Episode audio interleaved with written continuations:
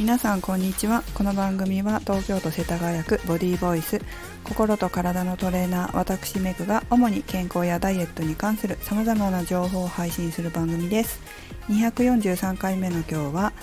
シンプルだけど体型キープに大切すぐ戻す力をお送りします。どういうことかと言いますと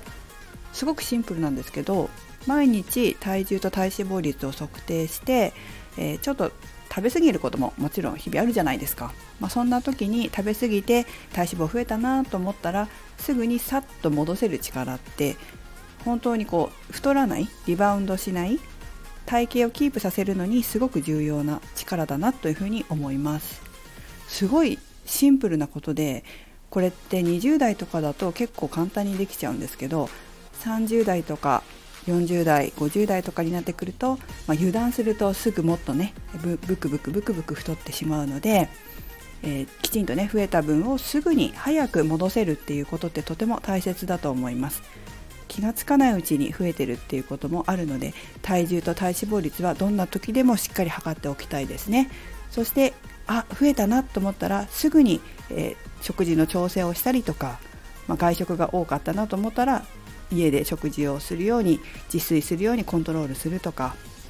運動をちょっと多めに入れてみるとかそうやってさっと戻せる力って本当に大事です。すごいこれって当たり前のことなんだけれども当たり前のことを当たり前にできていたら人って太らないんですよね。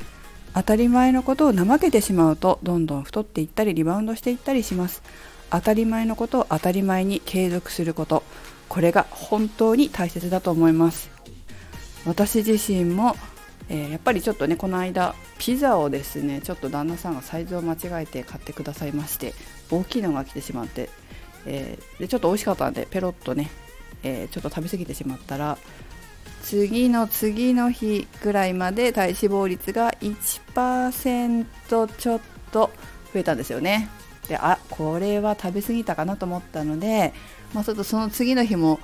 ハンバーグを食べに行ってしまってって結構お腹いっぱいになってたので、まあ、2段階できたなと思ったので今週はなるべく夜お家で食べるようにしたしたりお昼の食事もこうボリュームアップしないように抑えていたりそれから運動は普通にしたかな。運動も普通にして、まあ、今日もサッカーに行ったので、まあ、昨日あたりはもう戻ってたんですけどもね、まあ、それでコントロールしてスッと戻す。そうすれば